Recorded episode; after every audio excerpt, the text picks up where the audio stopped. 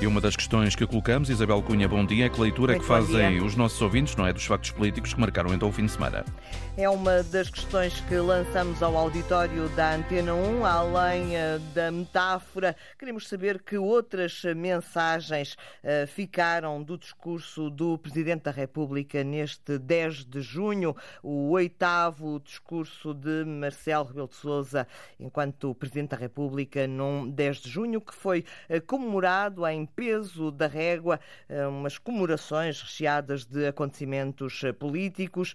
Já o dissemos as metáforas do Presidente da República, é preciso cortar os ramos mortos para que não atinjam a árvore. Toda, palavras que Marcelo garantiu depois aos jornalistas nada terem a ver com João Galamba, o ministro que, à chegada ao Douro, foi veiado pela população, onde estavam muitos professores, alguns com cartazes satíricos de António Costa, que o primeiro-ministro considerou racistas. Chega e Iniciativa Liberal aproveitaram a metáfora dos ramos para insistir na demissão do ministro das Infraestruturas. O PSD preferiu salientar a parte do discurso em que Marcelo apela à criação de riqueza, de mais igualdade e mais coesão.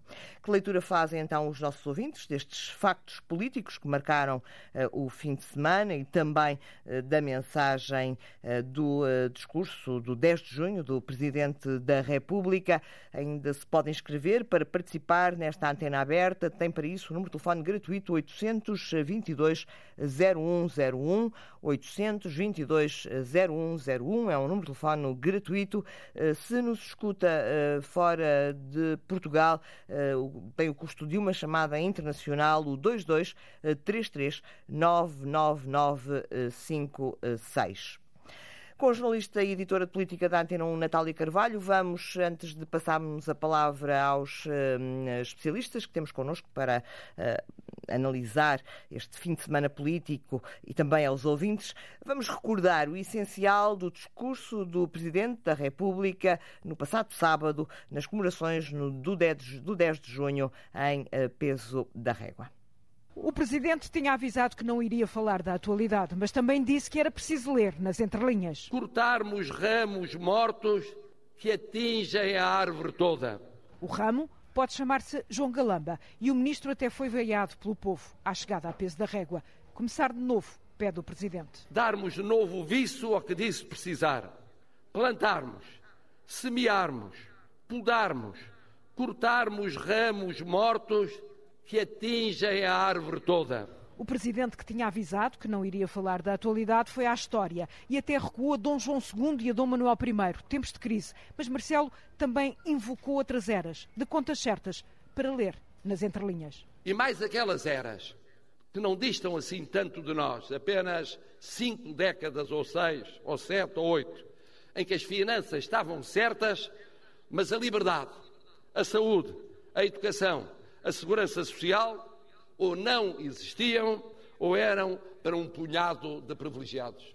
Tudo isto foi e às vezes ainda é verdade. Que o mesmo é dizer, há mais vida para além das contas certas. E porque os fundos são preocupação permanente do Presidente, Marcelo lembrou os tempos do ouro e da pimenta que Portugal desbaratou, sem criar riqueza. O delírio do ouro, da pimenta, da prata, antepassadas de alguns fundos externos, de mais tarde, a entrarem e a saírem sem investimento, fixação de gente e de riqueza.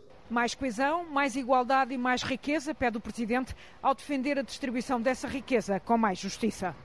As ideias principais do discurso do Presidente da República nas comemorações do 10 de junho, na régua aqui eh, recuperadas um, através eh, deste trabalho da jornalista Natália Carvalho, um discurso em que, em vez de fragmentação, Marcelo falou de ambição, união e desígnio nacional, porque diz eh, o Presidente da República queremos que Portugal seja eterno. Depois das comemorações oficiais, o Primeiro-Ministro decidiu ir a pé para o local do almoço, foi seguido por algumas dezenas de professores em protesto, um momento registado pelo microfone do repórter Nuno Amaral.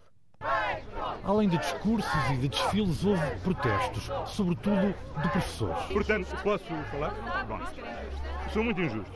E são injustos pelo seguinte. Estão a protestar contra um governo que pôs fim ao congelamento da carreira. Mas tem nas mãos tudo. Posso, tudo. senhor, posso falar eu? Também quero respeito. Pronto. Depois de descer do palanque, onde assistiu às cerimónias oficiais do 10 de junho, na Régua, o Primeiro-Ministro trocou algumas palavras e alguns pedidos de respeito com um grupo de professores. Pela primeira vez, está com a carreira descongelada desde 2018. Uma, uma carreira que há muito tempo nunca teve tantos anos sucessivos de descongelamento. E, esteve, e tem estado descongelada e com a garantia de que não volta a congelar, porque o temos. Posso, não, estou a dizer que há. Posso. posso há, há toda a. Não, não é para si. Estou, não, estou a falar para si.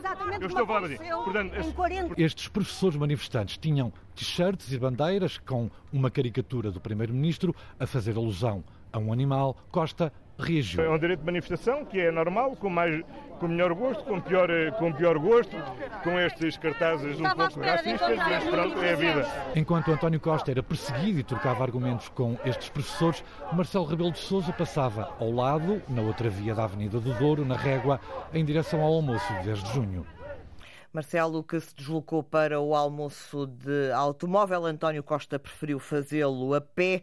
Uh, bom dia, Joaquim Vieira, ensaísta e documentarista. Uh, obrigada por estares no início desta antena aberta. Podemos uh, entender que, de alguma forma, António Costa quis dar enfim, o corpo às balas, quis fazer aquele trajeto a pé para dizer que não tem medo nem do Presidente da República, nem dos portugueses e que está convicto enfim, da, da, das posições que tem assumido enquanto Primeiro-Ministro? Bom dia. Uh, eu creio que António Costa, uh, muito característico dele, resolveu uh, realmente enfrentar uma situação que é complicada para ele.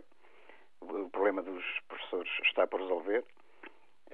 E, não se pode dizer que os professores não têm razão em muitas das suas reivindicações, mas, sobretudo, isto representou o poder da palavra. Eu penso que ele não só quis pôr nos, nos meios de comunicação social um, um contra-argumento em relação àquilo que, que lhe estava a ser atirado à cara, pode-se dizer, pelos professores, mas sobretudo quis colocar na agenda a questão dos cartazes, que ele diz que são racistas, mas que são pelo menos ofensivos em relação à pessoa dele.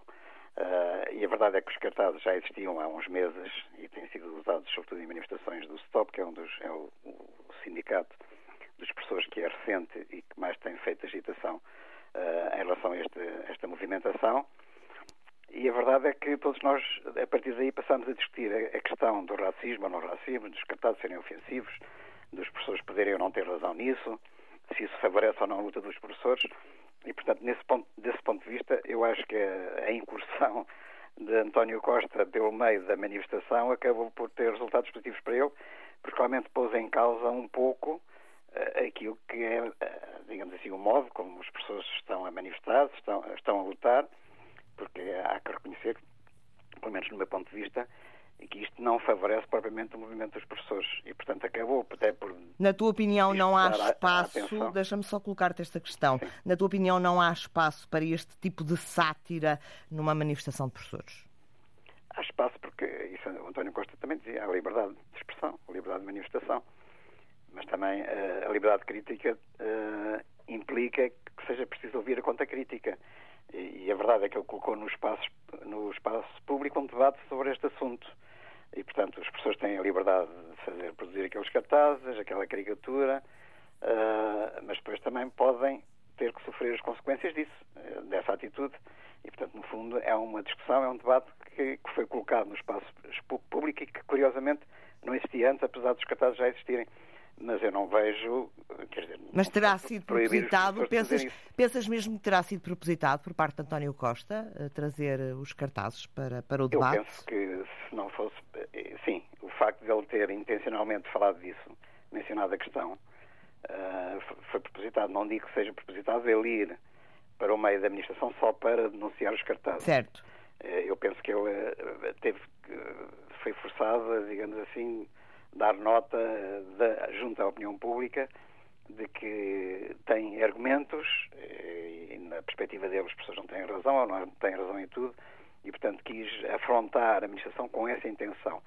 Mas, pelo meio, também aproveitou para dar uma bicada na questão dos cartazes e acabou por ser isso neste momento domina os debates. Está-se a pedir opiniões à FENPROF, ao, STOP, ao André Pestana, etc., E, Sim, todas, todos os sindicatos já se desmarcaram. De alguma maneira percebemos o quão ele provocou, menos, menos, não, é? Porque praticamente todos os sindicatos já se demarcaram do, dos cartazes e o autor dos cartazes uh, já veio a público explicar uh, porque é que os fez e, e qual foi a intenção de, de, fazer os cartazes. É um professor uh, que, que também faz ilustrações e, portanto, um caricaturista, digamos assim, não é? Pois, de qualquer maneira, a, a liberdade de crítica, a, a, caricatura, o cartunismo, por exemplo, às vezes é mais ou menos violento. Há muitos cartoons na imprensa que dão origem a debates, eh, discussões e tudo isso. Uh, neste caso concreto, um cartaz que, que, que coloca o Primeiro-Ministro com uma cara de porco, eventualmente aproveitando as suas feições particulares, pelo facto de ser miscigenado uh, e ainda por cima com um, um lápis espetado em cada olho. Uh, eu não direi que seja propriamente racista, isso é uma questão a debater, mas é pelo menos minimamente ofensivo e de uma grande violência. E, portanto, isso apela a uma violência também muito grande por, por parte das pessoas que empunham esse cartaz, ou pelo menos eles estão dispostos a, a, é essa a violência. violência na manifestação. Uhum. E, portanto, eu acho que junto da opinião pública dos portugueses em geral, provavelmente isto não será muito bem visto, acho eu, é a interpretação que eu faço, porque a verdade é que as pessoas também são pessoas que ensinam as crianças, os jovens, os filhos dos portugueses e se calhar não gostarão que, que os professores transportem estes valores como padrões de ensino para transmitir às crianças, aos, aos, alunos, aos estudantes. E, portanto, eu penso que isto não cai bem no meio da opinião pública e, António Costa uh, foi sensível a isso. Penso, uh, penso eu que ele viu que havia aí uma oportunidade para contra-atacar em relação ao movimento dos professores e foi isso que ele fez. Ele explorou, no fundo, aquilo que foi uma abertura da luta dos professores, aquilo que foi uma fragilidade uhum. e ele acaba por estar a explorar essa fragilidade. Uh, Joaquim, público. Veremos qual é o resultado. Uh, Joaquim, gostava também de te ouvir brevemente sobre o discurso de Marcelo, uh, além uh, dos ramos mortos. O que é que destacas no discurso do Presidente da República? Eu acho que o, o Presidente da República desempenhou o seu papel habitual, que é desestabilizador, eh, desestabilizador em chefe. Que é isso que ele gosta muito de fazer. Ele, a seguir à crise de João Galamba, do ministro, quando fez aquele discurso em que disse que não estava de acordo com António Costa, ele também prometeu a toda a gente que iria intervir menos no espaço público, iria manter-se calado e só intervir nos pontos cruciais. Isso não é verdade. Eh, não há nenhuma diferença de comportamento do Presidente da República em relação ao antes e ao depois desse discurso. E aqui, mais uma vez, temos nota disso. Eu acho que a questão dos ramos mortos acabou, de facto, por uh, dominar todo o discurso, que era inevitável, uh, penso eu, porque... E Marcelo é sabia, é e Marcelo que é sabia que ia dominar, não é? É evidente, porque o Marcelo domina a comunicação como ninguém, a palavra. E, portanto, ele sabe qual é o efeito que as palavras dele têm quando são pronunciadas.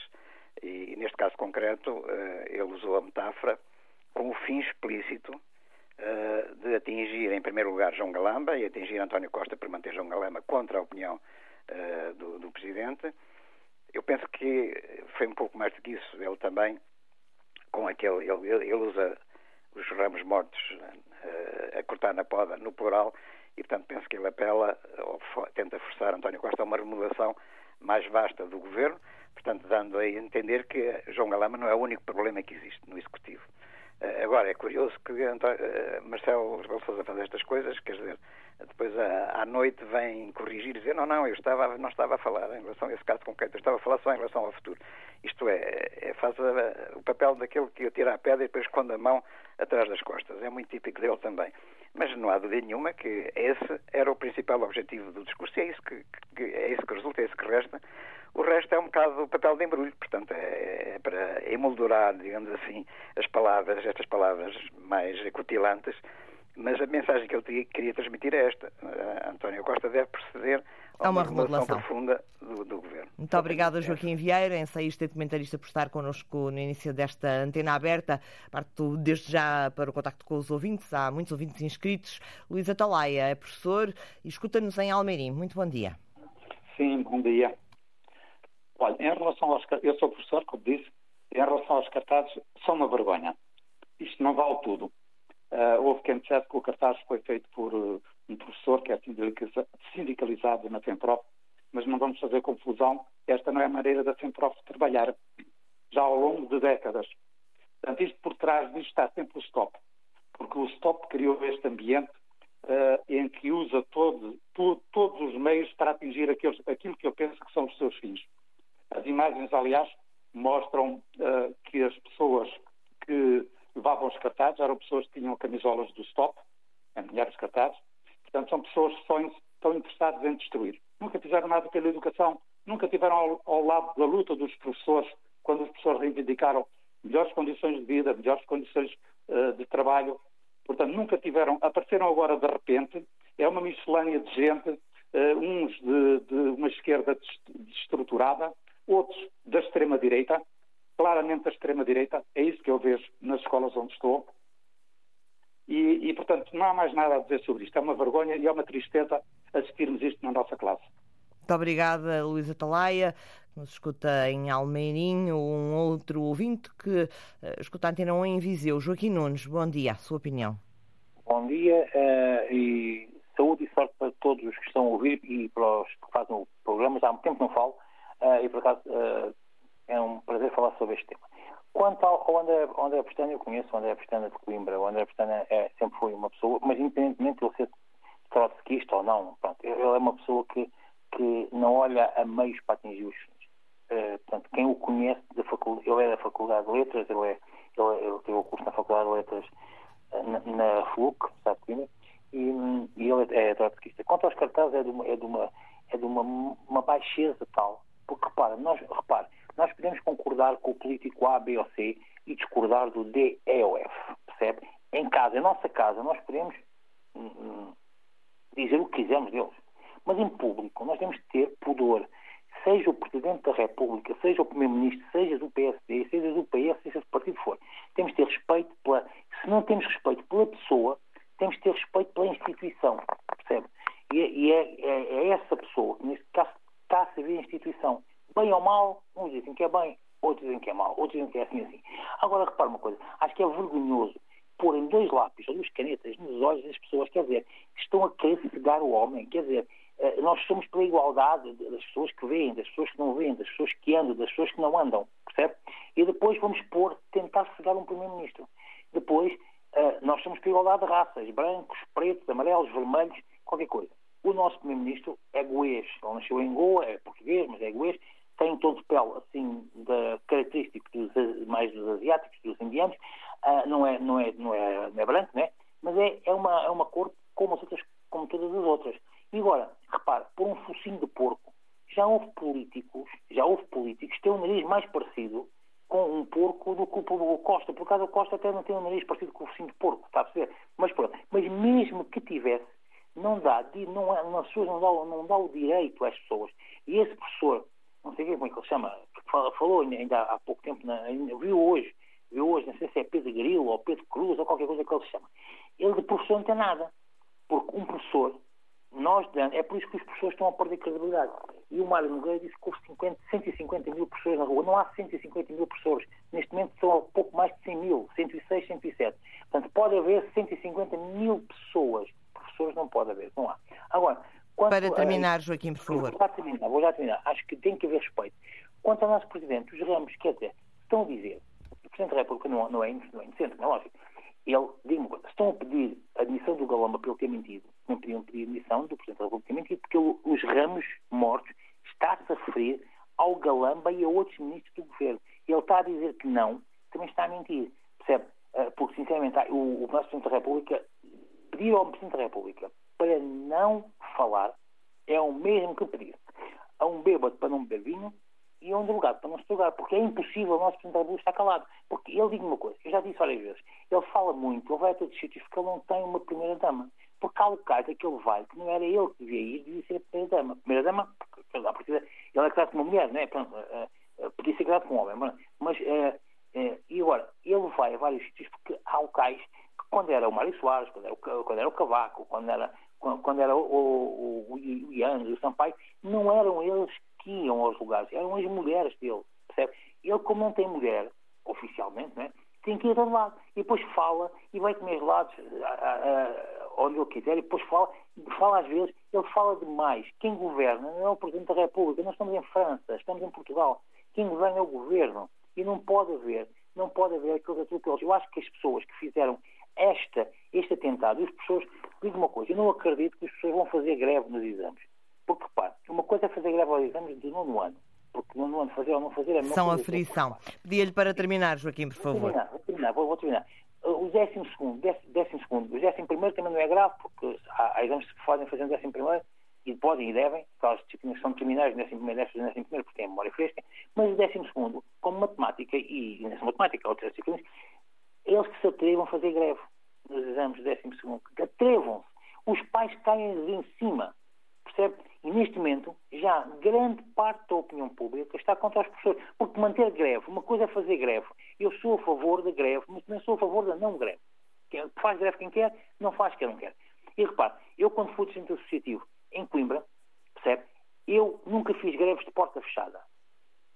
Nunca. O meu departamento, inicialmente era nas físicas, eu sou de engenharia civil, e eh, nunca permiti que se fizesse uma greve porta fechada. Porque a porta fechada não se sabe é- quais são as pessoas que fazem greve, são todas obrigadas a fazer greve. Greve porta aberta. Aí sim, quem quer entra, quem não quer entra e pode fazer. Agora, sinceramente, não é isto, uma, uma greve é um dia, dois, uma semana, tudo bem. Agora, professores estão em greve desde novembro. Os alunos estão a ser prejudicados. Depois de anos de pandemia, os professores estão a ser perfeitamente inconscientes com os alunos. Percebe? Inconscientes. Eu, atenção, que a minha, minha esposa é professora. E eu mesmo a ela digo que ela, ela não, não costuma fazer. Mas mesmo que ela fizesse greve, eu digo, os professores são inconscientes. Porque, sinceramente, acho vergonhoso não se estarem a preocupar com os filhos. E os professores estão a acabar com o ensino público. Neste momento, há muitas pessoas, e a comunicação social diz... Joaquim, o nosso programa hoje não é sobre os professores. Muito obrigada por ter participado. Certamente não vão faltar oportunidades para falarmos na antena aberta sobre esta luta dos professores que já vai longa. António Costa Pinto, politólogo e investigador do Instituto de Ciências Sociais da Universidade de Lisboa, é também nosso convidado. António, nunca tivemos um 10 de junho tão polémico. Nunca tivemos um 10 de junho tão polémico por razões bem estranhas ao 10 de junho. E muitas vezes, e foi exatamente o que aconteceu, existem, digamos, epifenómenos que contaminam eh, todas as comemorações, num certo sentido. Ou seja, era natural que a presença do ministro Galamba tivesse, obviamente, polarizado as comemorações do 10 de junho, porque é sabido, eh, conhecido e reconhecido. Aliás, o Presidente da República fez algumas intervenções a propósito eh, das declarações do Secretário de Estado no Parlamento, eh, o mente, não mente, e, portanto, esse é o tema, digamos assim, eh, da atualidade política. Agora, a manifestação de professores e o episódio dos cartazes, esse é completamente extemporâneo uh, e, aliás, se me permite, duas ou três considerações. Na tua opinião era, portanto, desculpa, deixa-me só uh, perceber, na tua opinião era mais ou menos previsível que Marcelo falasse em ramos mortos? E Marcelo Rebelo de Sousa resolveu como é evidente, fazer uma intervenção relativamente abstrata, não é verdade, a propósito dos ramos mortos. O que é que isto significa? Mas, na tua opinião, era, era previsível que ele insistisse no tema uh, e que não. Não, para dizer a verdade, não era previsível, porque, como Marcelo Rebelo de Sousa intervém de forma cotidiana, não precisa dos discursos oficiais para o mencionar e, portanto, não era previsível. Okay. Uh, mas uh, uh, aconteceu e, portanto, obviamente. Aconteceu e de forma pensada, porque é um discurso escrito para o 10 de junho. Exatamente. e, portanto, quer dizer que Marcelo permanece, evidentemente, não apenas ele, enquanto Presidente da República, mas uma parte muito significativa dos partidos políticos da oposição, não é verdade?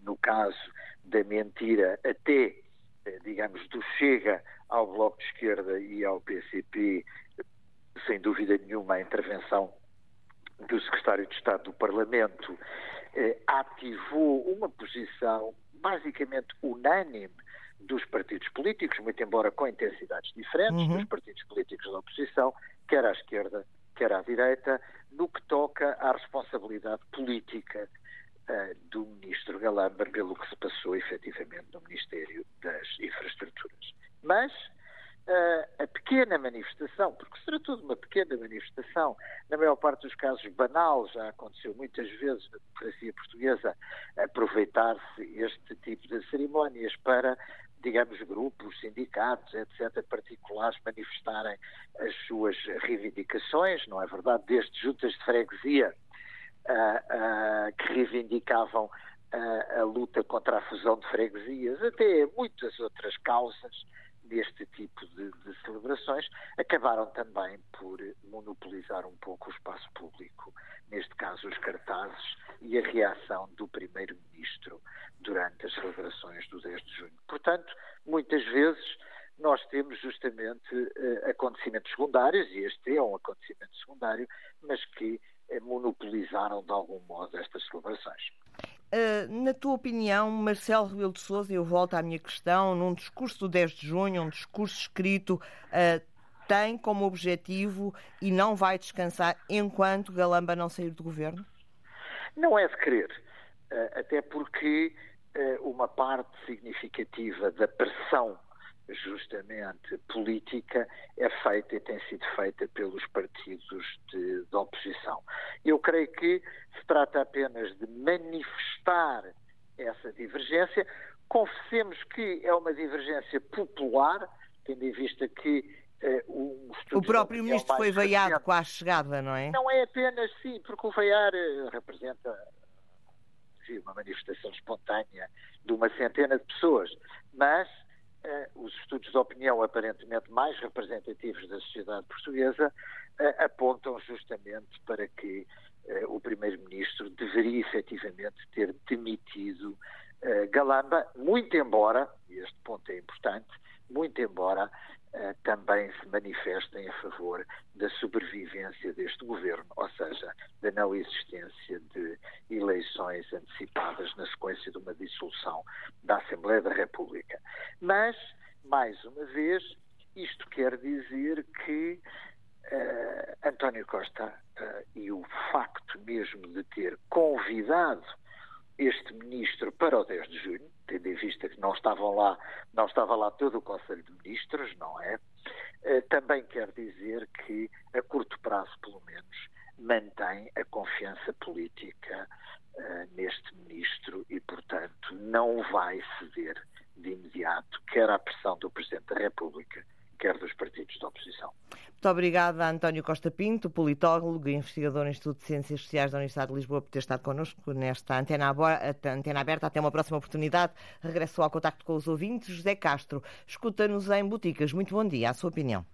Bom dia, Sr. Doutor. Bom dia ao povo português. A minha opinião é a seguinte. Em relação ao 10 de junho, eu penso que foi uma boa ideia eh, retirar o 10 de junho das grandes cidades e meter no interior, que é para, de facto, dar um bocadinho de valor, de valor às regiões. E eu penso que esteve muito bem e dou os parabéns à organização e penso que aí está no top 10.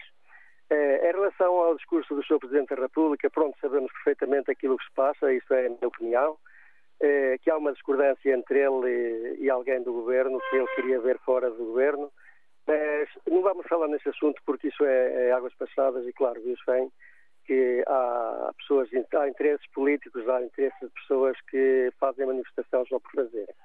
Eh, no entanto, devo dizer que, em relação ao discurso do Sr. Presidente da República, foi um discurso escrito, como já ouvi aqui na, na rádio, na Antena 1, e eu entendo que esse discurso fosse feito depois de ter visto os cartazes, ele não punha o discurso nas árvores, nem punha em nada porque efetivamente essas árvores também tocaram ao Sr. Presidente da República, que vem da base do ensino, e onde deixa mal todos os portugueses, aqueles que se manifestaram desta forma, porque há maneiras educadas de o fazer, e, e acho que devem fazer quando têm, de facto, razões para isso, mas não é no 10 de junho. O 10 de junho é para evocar a memória do, do dia do 10 de junho, de Luís Camões, que é o dia da nossa nacionalidade, e, claro, eu acho que foi muito mal, é um erro muito grande e é um erro que se faz à democracia, porque muita gente esquece daquilo que lutaram outros para termos hoje a liberdade que temos e devemos, de facto, respeitá-la. É uma pouca vergonha. Eu gosto de pertencer ao meu país, mas neste momento sinto muito envergonhado com aquilo que vi. Fossem outros a fazê-lo e tenho a certeza que o Sr. Presidente da República estaria também a falarem por eles.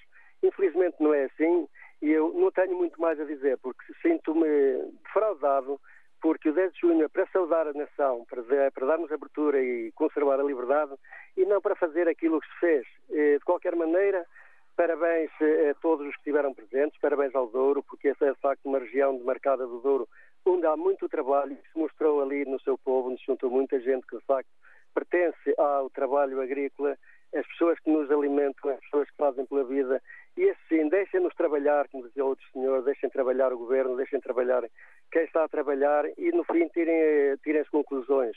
Porque eu acho que há razões para, para tirar deste, deste sistema. Há razões para uns eh, se manifestarem, mas não desta forma, que é uma vergonha, como eu disse, e para mim lamento bastante, gosto de pertencer ao meu país, mas não gostava de estar na série dessas pessoas, porque efetivamente aquilo que já disseram aí politólogos, que se entregamos se calhar os filhos a pessoas que pensam que estão a dar educação e, e se calhar os filhos estão a aprender uma educação má com certas pessoas. Eh, Despeço-me desejando um bom dia a todos os portugueses e vamos para a frente com a democracia, vamos para a frente com Portugal. Muito obrigado pela oportunidade que me deram. Obrigado, bom dia. Muito obrigada, José Castro. Bom dia também para si. Em Lisboa, escuta-nos Maria Costa. Muito bom dia. Maria, estamos a ouvi-la? Bom dia, Maria. Maria Costa, ouvinte em Lisboa, com algumas dificuldades. Agora sim.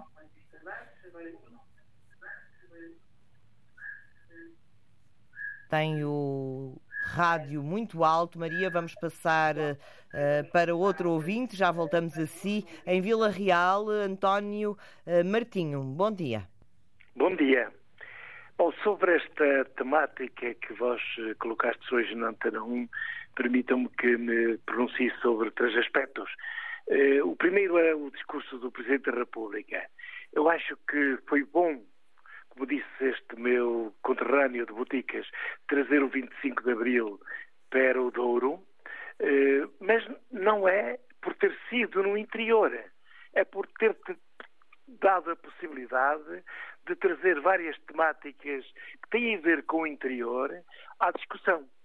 E quando o Sr. Presidente da República, por exemplo, fala eh, do, do, do, corte de ramos no seu discurso, sei bem usando metáforas, eu acho que ele uh, perdeu. Perdeu alguma, alguma coisa com esse uso de metáforas, trazendo os pequenos aspectos da política lisboeta para uma região que precisa de encarar a temática da política de outra forma. E esteve bem quando falou, o Sr. Presidente, na coesão. E falando num Douro, numa NUT 3, que como o jornalista, diretor do público, Manuel Carvalho, bem disse, uma das eh, NUTs 3 eh, com mais problemas de desenvolvimento e com mais assimetrias e com, com menos coesão económica e social, isso sim devia ter sido privilegiado eh, para, eh, no discurso do Sr. Presidente da República, em vez do corte de ramos. Efetivamente, o Douro é uma NUT que produz ou que tem um peso significativo nas exportações de origem agrícola, com 680, cerca de 680 milhões de euros eh, através do vinho do Porto e dos vinhos do Oquedouro, mas onde há dois irmãos que são muito dispares. O irmão rico, o vinho do Porto, e o irmão pobre do Oquedouro. E sendo os dois, havendo necessidade de gastar o mesmo para produzir os dois, os produtores que têm vinho do Porto eh, têm uma renta, um rendimento, e os produtores que não têm vinho do Porto têm outro, outro rendimento. Eu acho que é preciso encontrar soluções para que o irmão rico e o irmão pobre possam ser mais irmãos eh, com um rendimento semelhante.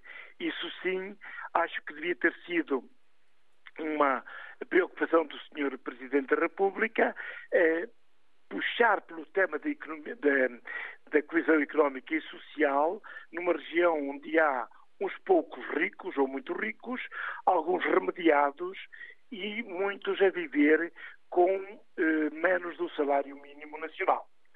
Já quanto às, eh, à, à temática, esta outra temática das manifestações, eu gostava de referir que o ministro o João Galamba foi vaiado, de certeza, não por dorienses, mas por profissionais eh, do, do Apupo e da Vaia. Sabem porquê? Porque ainda há três semanas, três, quatro semanas, o Ministério do Ministro João Galamba, o Ministério das Infraestruturas, abriu concurso para uma obra importantíssima para o país e para a região norte e para o Douro. Estou-me a referir ao, ao, lançamento do concurso eh, de, para a abertura e reativação do troço entre Pocinho e Barca d'Alba, perspectivando a ligação a Salamanca por, eh, pelo caminho de ferro.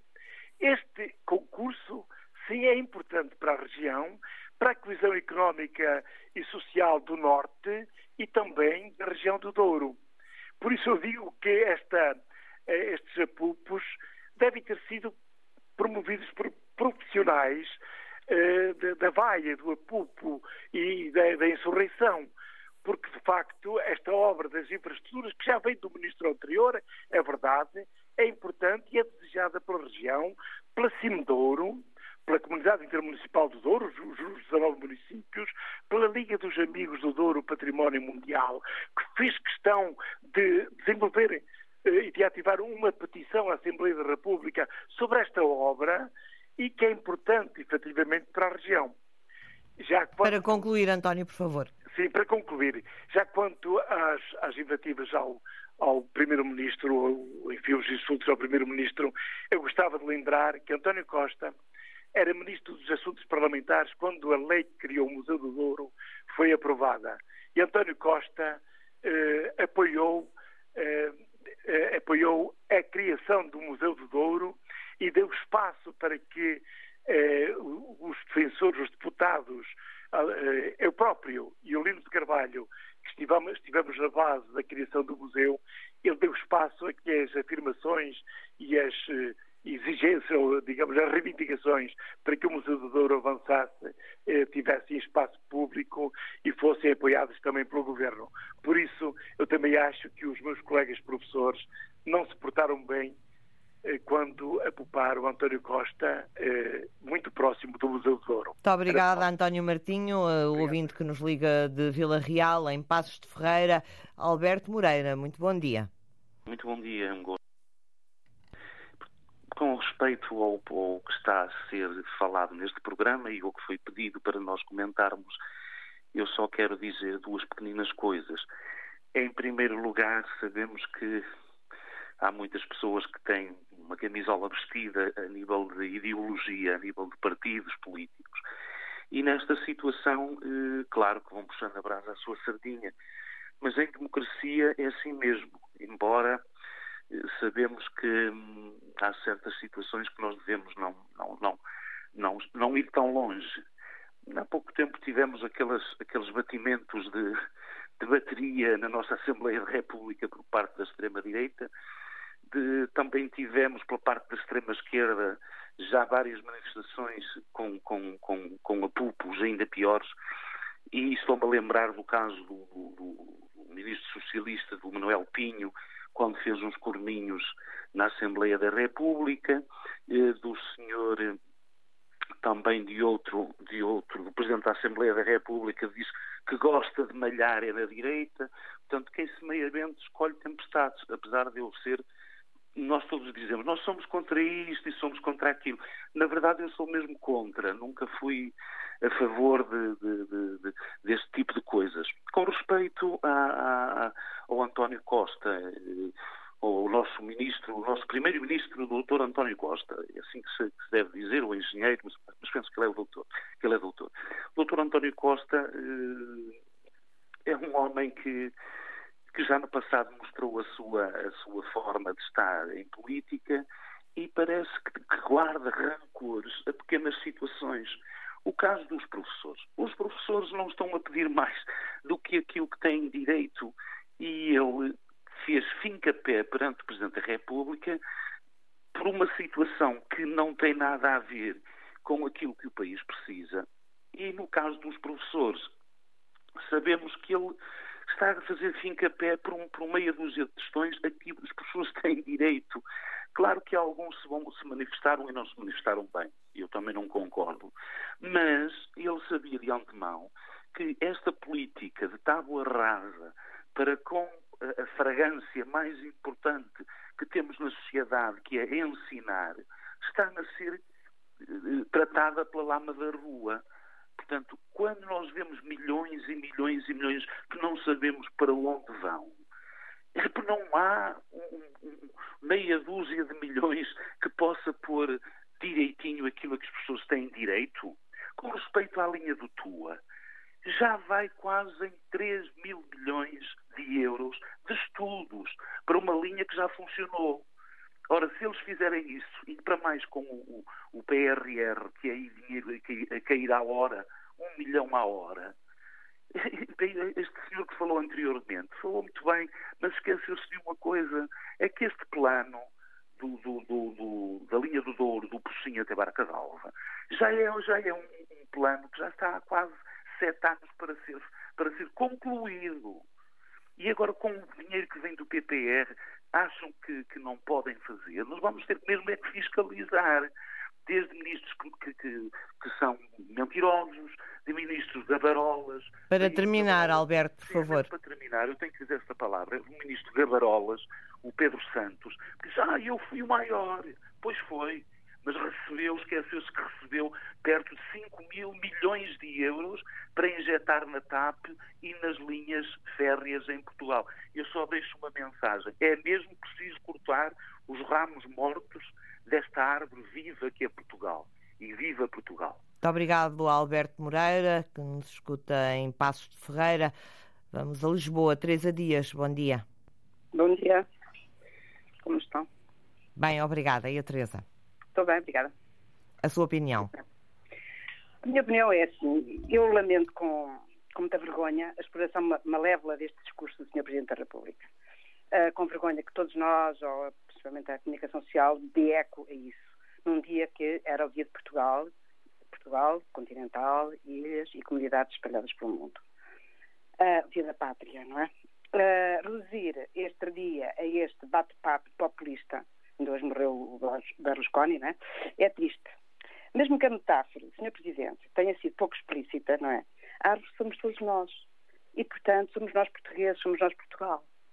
E dar importância a um ministro, ou sei lá, um secretário de Estado, seja o que for, ser um ramo, é demasiada importância. Era um ramículo, era uma sementita, era uma coisita pequena, não é? Seria isso, não seria um ramo, não é um ramo podre. Ramo podre tem com outras coisas, com certeza que o Sr. Presidente também falou, embora esteja um bocado desiludida com ele, por ele não ter sido mais explícito na metáfora, não é? Uh, a educação, a habitação, a saúde, é? tudo isso é muito mais importante, não é?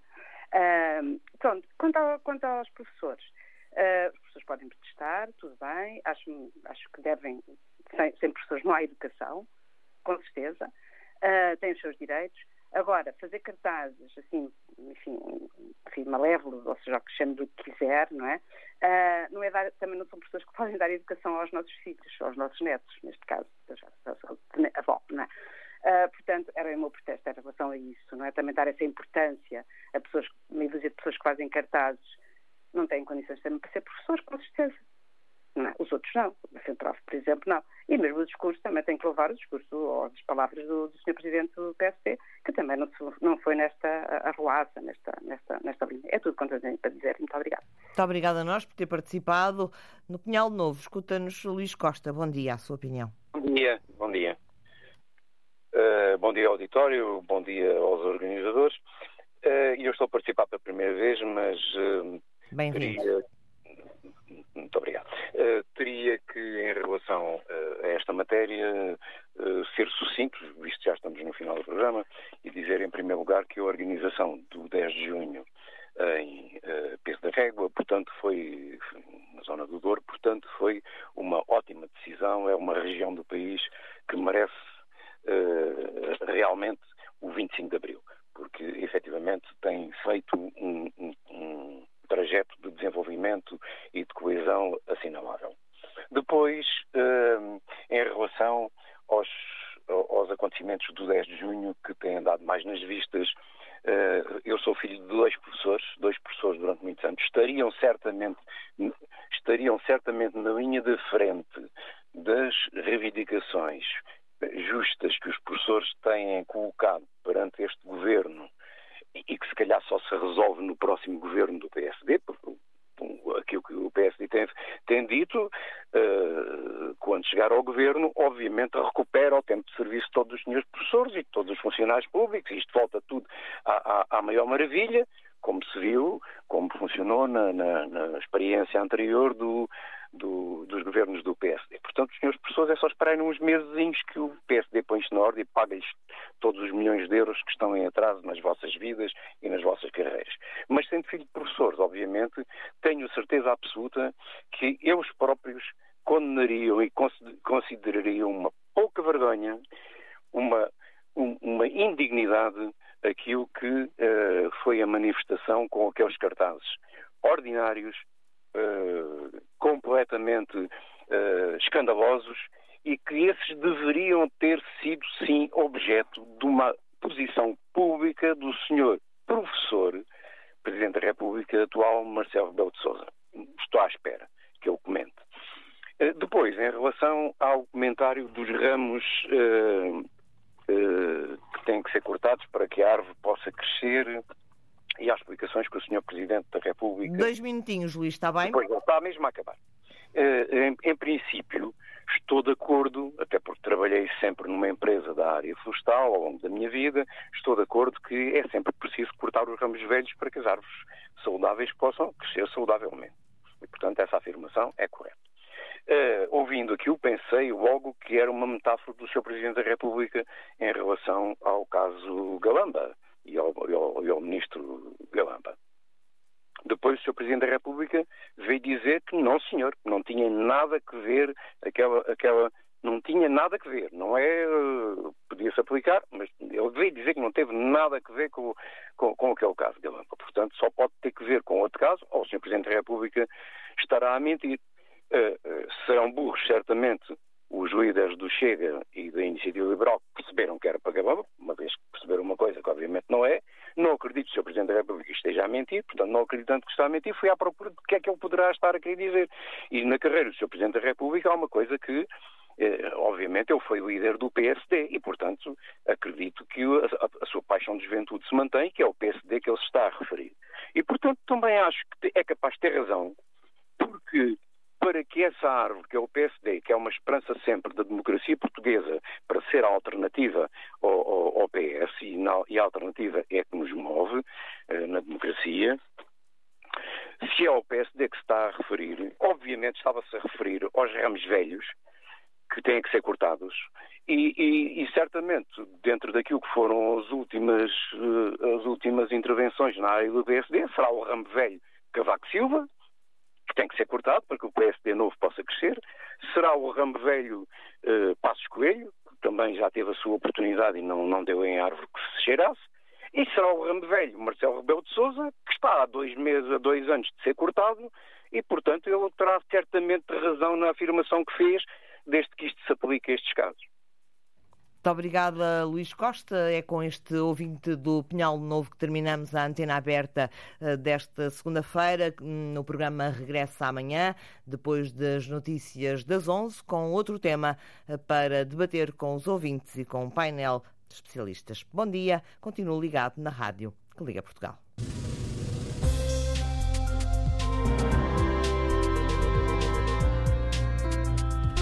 Antena Aberta teve edição da jornalista Antena 1 Isabel Cunha.